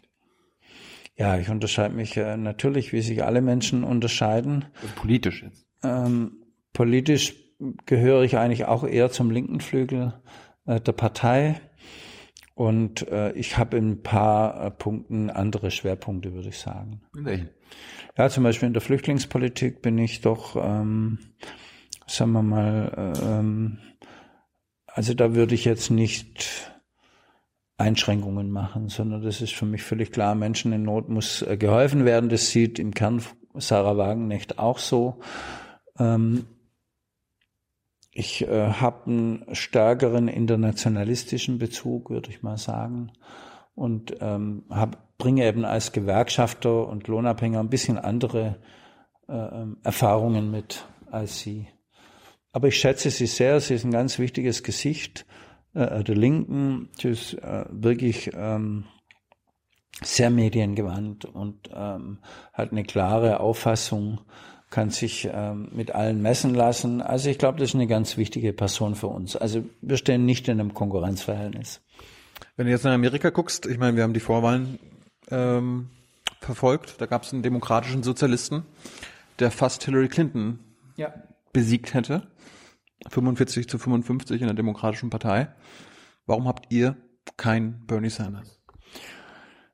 Doch, wir ähm, haben. Nee, habt ihr nicht? Ja, das kann man jetzt nicht so sagen. Ich meine, wir haben eben eine linke Partei. Das ist eben nicht so, dass eine demokratische Partei oder das wäre ja auch, wenn die SPD könnte einen Bernie Sanders haben, ja, weil er praktisch in einer Partei, die im Kern neoliberale Politik macht, gesagt hat, ich werbe für einen demokratischen Sozialismus und für ganz linke Forderungen. Und das wäre wirklich eine Revolution gewesen, also wenn er sich äh, durchgesetzt würde. Und er hat sich durchgesetzt, weil es dann eine gesellschaftliche oder er hat so einen Anhang gefunden, weil es eine gesellschaftliche Bewegung äh, für seine äh, Position gab. Wir haben ja andere Verhältnisse. Wir haben eine linke Partei. In Amerika gibt es keine linke Partei, die irgendwo zehn Prozent hätte. Wir müssen nicht jemand finden, der aus unserer Partei quasi eine linke Partei macht.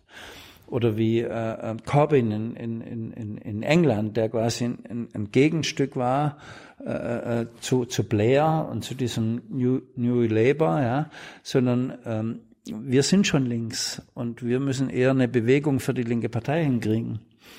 Ja, warum schafft ihr das nicht? Ah, schaffen wir. Nee. Ja. Doch, also ich meine, sowas geht halt nicht ich mein, so schnell. Ich, ich meine, wenn Bernie Sanders in einem Kapitalismus, in einem Urkapitalismusland so erfolgreich sein kann und ihr das nicht, dann, dann müsst ihr doch irgendwas falsch machen. Nein, nein, das äh, erfolgreich und nicht erfolgreich äh, würde ich daran nicht messen. Er, er, er, er erreicht die Leute, ihr nicht? Ja, ja, da ging es aber natürlich auch um was. Da ging es ja drum, ob er Präsidentschaftskandidat der Demokratischen Partei wird und dann vielleicht Präsident ja. der USA. Das hat diese Bewegung ausgelöst. Und ihr wollt noch niemanden Kanzlerkandidaten stellen? Ja, wir werden schon einen Kanzlerkandidaten stellen, wenn wir ein bisschen stärker werden, ja, und das werden wir auch. Äh, bei uns, jetzt muss man erstmal sehen, Bernie Sanders hat nicht gewonnen und jetzt muss man mal sehen, wie diese Bewegung ein organisatorisches Gerüst kriegt, dass sie quasi eine linke Organisation schaffen, innerhalb der Demokraten oder außerhalb, das wird man äh, sehen. Und dann wird auch in der USA für diese linke Bewegung quasi der Alltag anfangen. Sie müssen dann das machen, was wir auch machen, aus einer Begeisterung für eine Neugründung der Partei, die gab es bei uns ja auch, als wir uns 2007 gegründet haben, gab es eine richtige Begeisterung, muss man quasi eine stabile politische linke Formation aufbauen. Das ist dann nicht mehr ganz so einfach. Ich meine, Bernie Sanders, auch wie Donald Trump, die haben ja einige Punkte angesprochen, womit sie jetzt ja äh, mehr Leute erreicht haben als die als die Gegenseite, die ihre Globalisierungskritik, außenpolitische Sachen und so weiter, die ihr ja teilweise auch ansprecht. Genau. Aber ihr schafft es nicht damit irgendwie äh, Stimmen zu gewinnen. Nein, das stimmt doch nicht. Also wir wachsen. Ihr seid, immer, ihr, ihr seid immer, noch, ihr seid immer noch bei 10 Prozent. Ja, aber wir waren bei der Bundestagswahl bei 8,6 Prozent. Davor sind wir mal runtergefallen in den Umfragen auf 4 bis 5 Prozent. Wir wachsen kontinuierlich. Wir, wir gewinnen fast bei allen Wahlen äh, dazu, insbesondere junge Leute. Also uns gehört definitiv äh, die Zukunft. Mir ist da gar nicht bange drum. Und wir sind auch in der Lage, gesellschaftliche Bewegungen mitzuorganisieren, wie zum Beispiel die großen Demonstrationen gegen TTIP, natürlich in Bündnissen mit, mit, mit vielen anderen, wo eine gesellschaftliche Mehrheit äh, entsteht. Also eine gesellschaftliche Mehrheit ist gegen TTIP und CETA und TISA und die ganzen Freihandelsabkommen. Und tatsächlich, man äh, wird erleben, dass es vielleicht TTIP nicht geben wird. Und äh, CETA, insofern CETA schon. CETA schon, ja, wahrscheinlich. Aber es ist trotzdem gelungen, eine gesellschaftliche Mehrheit gegen unsoziale Freihandelsabkommen zu mobilisieren. Ja, aber Umfra Umfra Umfragen zählen doch nicht. Am Ende zählt die Bundestagswahl. Nee, und wenn ihr da wieder nur zehn Prozent bekommt und ihr die einzigen wart, die bei CETA oder TTIP dagegen waren, dann habt ihr verloren. Ja, vielleicht kriegt man auch mehr, aber äh, gesellschaftliche ähm, Macht oder gesellschaftlichen Einfluss äh, bekommt man nicht nur durch die Arbeit im Parlament. Da verstehen wir uns anders. Äh, äh, schau mal, den gesetzlichen Mindestlohn musste eine konservative Bundeskanzlerin unterschreiben, die wahrscheinlich vor fünf Jahren gesagt hätte, lieber lasse ich mir die Hand abhacken, bevor ich den gesetzlichen Mindestlohn äh, äh, unterschreibe. Sie musste es machen, weil es eine gesellschaftliche Bewegung gab, außerhalb der Parlamente. Die Gewerkschaften waren dafür, die Mehrheit der Bevölkerung waren dafür, die Linke war dafür. Zehn Jahre davor war die Linke die einzige, die für einen gesetzlichen Mindestlohn war. Also man kann natürlich durch gesellschaftliche Bewegungen, Stimmungen, Demonstrationen, äh, äh, durch die Arbeit in vielen Basisgruppen kann man ähm, was erreichen. Ja, man muss nicht an der Regierung immer sein oder man muss nicht die stärkste Partei sein. Es wäre nicht schön, ja. wenn man die stärkste Partei wäre. Aber ähm, diese Bewegungen sind für uns enorm wichtig und die unterstützen wir, wo es geht. Was habt ihr denn jetzt schon von Bernie Sanders gelernt? Ja, wir machen jetzt gerade ähm, eine konzipieren eine Kampagne, wo wir sagen, wir brauchen einen 70-Jährigen. Naja, so einen alten, Prof verwirrten Professor. Von unserer Altersstruktur sind wir nicht immer so weit davon weg manchmal. Mhm. Aber nee, wir brauchen äh, Leute, die sich engagieren. Also wir wollen den Leuten sagen, wir brauchen eine starke linke Partei. Aber das reicht nicht ohne äh, Bewegung, ohne dass viele Leute mitmachen, sich dem anschließen, geht's nicht. Deswegen äh, machen wir jetzt ab Januar eine Kampagne, die heißt Ohne dich geht's nicht. Also wir wollen junge Leute, aber auch andere, aber überwiegend junge Leute sagen, also das reicht nicht aus, dein Kreuz bei den Wahlen zu machen. Du musst dich schon für eine andere, bessere Gesellschaft engagieren. Wir brauchen quasi eine soziale Bewegung oder wir haben gesagt, eine äh, Revolution der sozialen Gerechtigkeit. Also, und dafür wollen wir die Leute begeistern und mal sehen, vielleicht gelingt es uns. Aber was habt ihr konkret von der Sanders-Kampagne gelernt? Das haben wir zum Beispiel gelernt. Dass, was noch? Ähm, ja, wir haben äh, ähm, gelernt. Er hat 80 Prozent der Jugendlichen in Amerika äh, ja, genau. aufgesammelt. Das, ja, genau. das schafft ihr nicht? Warum sollen wir das nicht schaffen? Den Ehrgeiz haben wir auf alle Fälle. Also wir fangen halt mal an. Man muss immer den ersten ihr, Schritt machen. Ihr, ihr, seid ja, ihr seid ja schon ein paar Jahre dabei. Naja, also wir sind ehrlich gesagt eine ganz junge Partei. Also die Linke in dieser Form gibt's jetzt acht Jahre oder neun Jahre. Nächstes Jahr feiern wir das Zehnjährige. Zehn Jahre äh, äh, für eine Partei ist echt ein sehr jugendliches Alter. Und für die zehn Jahre haben wir wirklich schon richtig viel erreicht. Also wir, ohne uns würden doch die anderen über die sozialen Fragen gar nicht diskutieren. Das würde ihnen am Arsch vorbeigehen ehrlich gesagt. Jetzt müssen alle Parteien über Mindestlohn diskutieren, über Rente, über äh, ähm, Ökologie oder über sozialökologischen Umbau, über äh, prekäre Arbeit. Also ich finde, dass das die Bilanz der Linken sich sehen lassen kann. Also ich will nicht selbstzufrieden wirken. Wir haben noch viel vor und äh, natürlich wollen wir, wollen wir mehr werden. Ja, wir lehnen uns auch überhaupt nicht zurück. Aber jetzt zu sagen, die Linke hat nichts bewegt, das wäre ganz falsch. Braucht ihr ein neues Image? Nee. Du sagst selber, ihr seid so die Partei für die Armen, der Armen, für die Abgehängten, der Abgehängten. Ja, ich glaube, das ähm, sollten wir genau nicht so machen. Also die äh, Menschen fühlen sich ja nicht irgendwie als schwach. Und das ist ja auch nicht so. Jemand, der Hartz IV äh, ist oder wenig Geld kriegt, Alleinerziehende ist, noch Kinder durchbringen muss, die sind doch nicht schwach. Die sind ungeheuer stark, was die alles machen müssen, um in dieser Gesellschaft äh, zu überleben.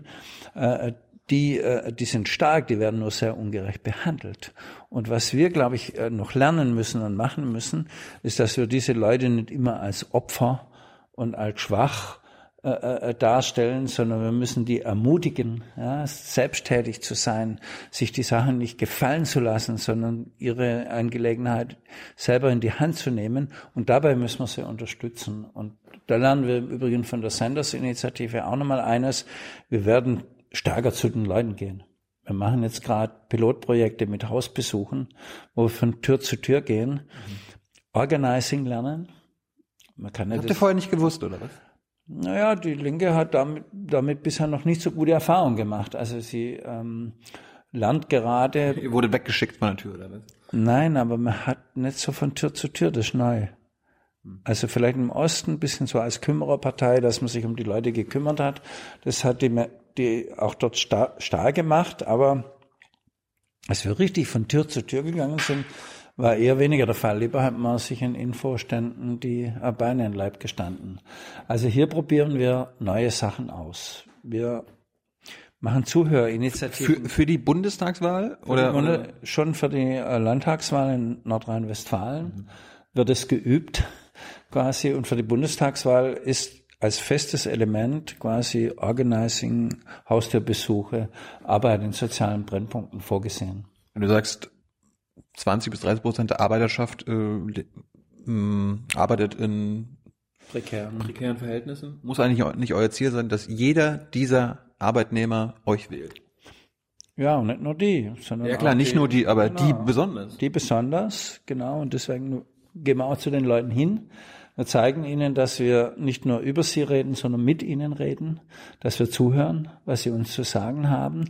Also auch aufnehmend. Und, auch aufnehmen. Wir haben jetzt Pilotveranstaltungen gemacht. Das waren reine Zuhörveranstaltungen in äh, Leipzig, in äh, Frankfurt, jetzt äh, äh, kommenden Samstag in, in Duisburg, wo die Leute einfach ihre Geschichte erzählen, wie es ihnen geht, welche Erfahrungen sie mit dem Facharzt machen, wo sie stundenlang äh, warten müssen und nicht drankommen oder wochenlange äh, Wartezeiten haben, mit der Mieterhöhung, die sie nicht äh, bezahlen können, wie alltäglich mit ihnen umgegangen wird von der Bürokratie, von den Ämtern.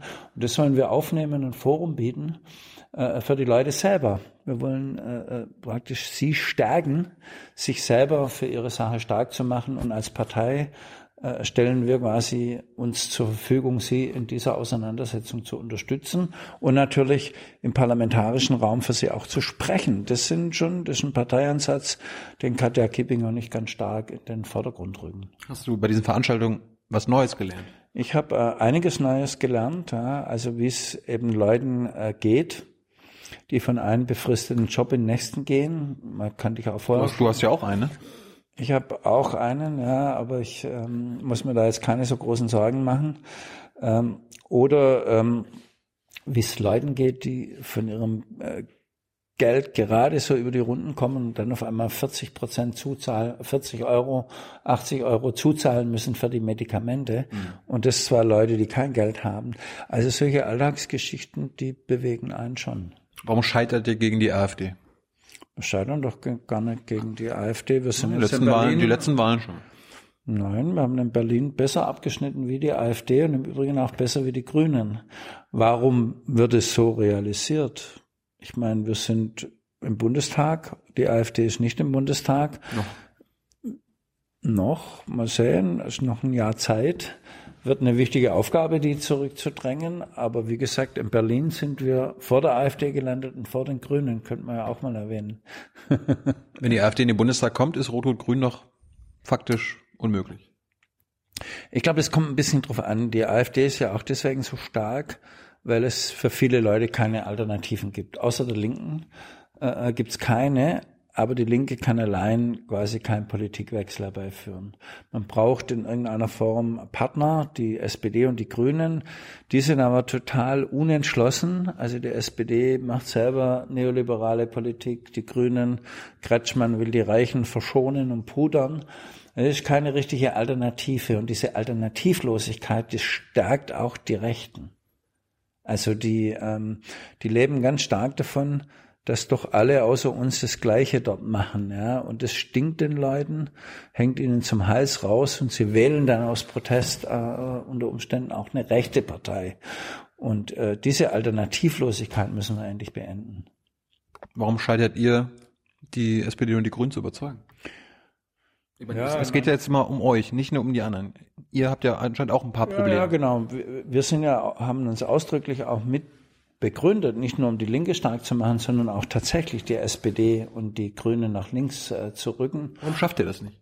Naja, immerhin muss die SPD jetzt auch mal anfangen, stärker über die sozialen Fragen zu reden. Aber ich meine, das muss man ja eher die SPD fragen, warum sie denn diese Politik macht.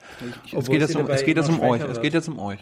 Naja, es ist vielleicht ein bisschen äh, viel verlangt, dass wir eine eigene linke Partei aufbauen und gleichzeitig auch noch die anderen zu linken Parteien machen.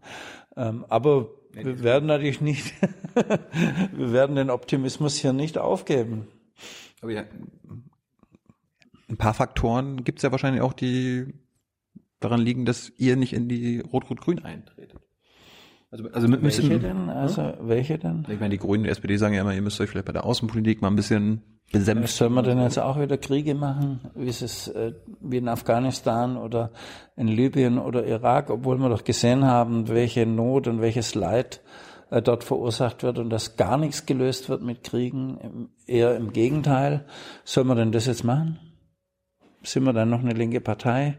Also ich finde doch, dass wir in diesen Fragen eher Recht behalten haben, dass Krieg eben kein geeignetes äh, Mittel ist, um irgendwelche Probleme zu lösen. Ich finde, da sind wir doch gut beraten, lieber unsere Prinzipien treu zu sein. Aber kann man das dem Wähler nicht erklären? Hey, wir machen hier eine Dreierkoalition. Die anderen beiden haben gesagt, ja, und wir mussten uns da fügen. Ja, das haben ja linke Parteien in anderen Ländern durchaus gemacht. Äh, äh, sie haben sich angepasst, aber sie sind dadurch schwächer geworden. Also wenn wir jetzt eine Koalition bilden mit den Grünen und der SPD, dann muss auch für die Leute was rauskommen. Es muss dann einen höheren Mindestlohn geben. Es darf dann keine Armutsrenten mehr geben. Es muss eine friedliche Außenpolitik geben. Das erwarten die Leute von uns. Und wenn man äh, ähm, nur seine Position aufgibt, damit man regieren darf, dann ist man eigentlich Opportunist und keine linke Partei. Man passt sich den anderen an ähm, und hat aufgegeben äh, äh die Ziele, für die man eigentlich steht. Ich glaube, lieber einen langen Atem haben und äh, an den Zielen festhalten, als immer klein beigeben und opportunistisch halt das machen, was alle anderen auch machen. Aber ist der, ist der lange Atem es wert, das vielleicht dass irgendwann mal alles gegen die Wand fährt. Naja, aber wir haben ja gar, gar nicht äh, den Anspruch, dass sich unser Programm eins zu eins umsetzt. Aber äh, findest du nicht, dass es denn eigentlich Selbstverständlichkeiten sind, dass man sagt, in einem reichen Land muss jeder so viel verdienen, dass er vernünftig leben kann, ja, von seiner Arbeit leben kann. Sagen Sie alle. Oder dass, naja, aber wenn ich gleichzeitig äh, Hartz-IV-Gesetze mache, wo die Leute 404 Euro kriegen zum Leben, wer von uns könnte von 404 Euro leben? Äh, vernünftig, dann machen sie eben das Gegenteil von dem, was sie sagen. Also immer noch ist entscheidend, was gemacht wird, nicht was gesagt wird. Aber das sind doch Selbstverständlichkeiten, die wir vertreten. Oder dass Reiche und Vermögende, die sowieso viel zu viel Geld haben, dass die ordentlich Steuern bezahlen und damit einen Beitrag zahlen, äh, äh einen Beitrag leisten zur Finanzierung von Kindertagesstätten, von äh, Krankenhäusern, von Schulen, ist doch eigentlich selbstverständlich. Ähm, da müssen wir doch eher fragen, warum machen das die anderen nicht? Das sind doch eigentlich Dinge, über die musste man in den 60er Jahren gar nicht diskutieren. Heute braucht man eine linke Partei dazu, damit solche Selbstverständlichkeiten überhaupt wieder Gegenstand der Politik sind. Nehmt ihr euch vielleicht alles mal alle ein bisschen zu ernst? Also braucht die Linke vielleicht ein bisschen mehr Humor? Das auf alle Fälle. Also da bin ich auch der Meinung, Humor. Wo ist der? Ja, der fehlt. Wir sind, das stimmt, das gebe ich, das gebe ich vollkommen zu. Wir sind manchmal ich auch ein bisschen zu verkniffen. Also man müsste ein bisschen mehr Humor haben. Humor kann im Übrigen auch eine tödliche Waffe sein. Ja, dann holt euch doch mal ein paar lustige Menschen Genau, sie sind alle willkommen. Also wir äh, nehmen die. Aber das ist eine natürlich. Frag doch mal ein paar Kabarettisten hier. Ja, äh, gibt's auch, gibt's auch welche. Aber das ist eben auch ein Problem der Linken. Dadurch, dass die Linke so ein bisschen immer ein Schmuddelkind äh, äh, der, der deutschen Politik war und immer noch ist, getrauen sich auch viele Künstler und Kabarettisten und andere gar nicht, sich für die Linke zu engagieren, obwohl sie oft links sind. Also ich kenne ganz viele, die sagen, ach, ich unterstütze euch schon, aber ich sage das nicht öffentlich, weil es sie Auftritte kostet in äh, Fernsehsendern, in öffentlichen Sendern, mhm. in äh, Kultureinrichtungen der Städte und so weiter. Also wir sind noch nicht weit, so weit, dass es ganz selbstverständlich ist, dass es auch Künstler, es gibt auch welche natürlich, aber viele gibt, die auch offen für die Linken sind, eher für die Grünen. Die haben es da ein bisschen leichter. Das gilt eher als Teil der Kulturschickeria für die Grünen zu sein als für die Linken. Für die Linken gehört man zu den Verlierern. Ähm, die repräsentieren ja immer noch ein bisschen die Verlierer der Gesellschaft und da will man nicht dazugehören. Also da müsste man vielleicht auch, vielleicht gibt es ja auch langsam eine junge Generation von Musikern, von Kabarettisten, die sagen, nee, ich ähm, unterstütze eher linke Politik und getraue mich da mal was. Also da kann man alle nur ermutigen und ich hoffe, dass wir... Vielleicht musst du die mal ansprechen. Machen wir, machen wir, haben wir auch Erfolge. Ja, also das fängt auch ein bisschen an. Ja, wir haben äh, zum Beispiel sogar einen bedeutenden ähm, in, äh, äh, äh Stückeschreiber, den äh, Volker Lösch, der... Gerne. Ja, aber das ist aber wirklich eine Bildungslücke. Der hat zum Beispiel ihr, ihr dieses Pegida-Theaterstück in Dresden gemacht, das dort wochenlang lief und für einen Skandal gesorgt hat. Und der äh, ist ja auch engagiert sich inzwischen auch für linke Politik, war ein starker äh, Akteur bei der Bewegung gegen Stuttgart 21. Also da haben wir zum Beispiel schon Erfolg. Oder ähm, junge Musikgruppen, die inzwischen auch auf unseren Jahresauftakten spielen. Ah, da kommen wir schon weiter wird es neue Parolen geben? Also ich meine, die Parolen, die ich immer von euch höre, sind die gleichen wie vor zehn Jahren, vor 20 Jahren. Gibt es immer neue? Warum sind das die gleichen wie vor, vor 20 Jahren? Gab es uns noch gar nicht. Ja. Soziale Gerechtigkeit. Vielleicht braucht man irgendwas Neues. Mhm. Ja. Ja, wird neue, wird neue Parolen geben. Gibt Bernie hat Feel the Burn hinbekommen. Vielleicht müsst ihr auch mal sowas ähnliches hinbekommen. Ja, genau. Wir sind gerade bei unserem Bundestagswahlkampf zu konzipieren und unsere Wahlkämpfe, da wird es auch neue Parolen geben, klar, und auch hoffentlich äh, lustige. Ja? ja, natürlich, bin da absolut offen. Liebe Hörer, hier sind Thilo und Tyler. Jung und Naiv gibt es ja nur durch eure Unterstützung. Hier gibt es keine Werbung, höchstens für uns selbst. Aber wie ihr uns unterstützen könnt oder sogar Produzenten werdet, erfahrt ihr in der Podcast-Beschreibung. Zum Beispiel per PayPal oder Überweisung. Und jetzt geht's weiter. Zum Schluss, äh, heute ist der Tag, wo Frank-Walter Steinmeier als Bundespräsident quasi designiert ist. Du wirst ihn ja unterstützen, oder? Ja, natürlich. ich unterstütze jemanden, der ähm, quasi Architekt der Agenda 2010 war und dafür gesorgt hat, dass Millionen Leute in die Armut getrieben wurden. Oder ich unterstütze jemanden, der für alle Auslandseinsätze der Bundeswehr als Außenminister verantwortlich war. Ich glaube, das wird nicht passieren. Ja, aber ist doch besser als ein, ein CDU-Kandidat. Also warum, warum sagt ihr da nicht, hey, wir wollen Rot-Rot-Grün nächstes Jahr haben, wir beißen uns auf die Zunge, der Steinmeier hat eh nichts zu sagen, außer was zu sagen zu haben. Ich meine, hat doch gar keine Macht. Warum, warum das wird doch mal ein Zeichen. Ja, aber Steinmeier wird doch jetzt von der CDU unterstützt. Das ist doch ein Kandidat der Großen Koalition. Also jemand, der direkt vom Regierungsamt, vom Ministeramt ins Bundespräsidentenamt fährt, äh, ohne, ohne große Unterbrechung. Ähm, das ist doch kein Kandidat der Opposition und das ist auch kein Kandidat für ein rot-rot-grünes Bündnis. Also das ist ausgerechnet, das ist ein Angebot der SPD an die CDU, aber keines an uns. Ihr hättet euch einen anderen gewünscht. Wir hätten uns einen anderen gewünscht. Wir hätten wirklich gewünscht, dass es einen rot-rot-grünen Kandidatin oder noch besser eine Kandidatin gibt. Ähm, und wir haben immer gesagt, jemand, der für Weltoffenheit steht. Also nicht für Fremdenfeindlichkeit und nicht für äh, Ausländerfeindlichkeit, jemand, der für soziale Gerechtigkeit steht, ein Gefühl hat für die kleinen Leute, die nicht so auf der Sonnenseite oder, äh, dieser oder, Welt stehen und der für Frieden äh, steht. Frieden ist äh, das Allerwichtigste und das ist eben Frank-Walter Steinmeier nicht. Ja, warum habt ihr denn keine Kandidatin vorgeschlagen, dem Gabriel? Ja, das haben wir gemacht. Also Wen denn? Ja, das äh, will ich jetzt nicht sagen, weil das immer ein Problem ist. Frau Kessmann war ja mal im Gespräch. Mhm. Sie ist ja öffentlich geworden. Wer zum Beispiel so eine Person äh, gewesen? Ja. Sie hat es nicht gemacht. Aber es hätte schon einige Leute gegeben, die in so einer Kategorie äh, ähm, mitspielen. Auf der anderen Seite ist ja nur das Amt des Bundespräsidenten. Ja, das ist eine Symbolwirkung. Aber ähm, Symbole können eben auch wichtig sein. Es gab immer mal wieder ähm, Beispiele, zum Beispiel Gustav Heinemann war ein Präsident, ähm, ein linker, sozialdemokratisch orientiert, der ist für einen Politikwechsel gestanden in Ende der 60er Jahre. Frank-Walter Steinmeier steht nicht für einen Politikwechsel und die SPD hat einfach nicht den Mut gehabt, wie so oft, mal zu sagen, jetzt bringen wir jemand mit den Linken und den Grünen zusammen, wo für einen Politikwechsel steht, für eine andere Art Politik zu machen. Und das ist ein Signal für die Bundestagswahl. Haben sie nicht gemacht.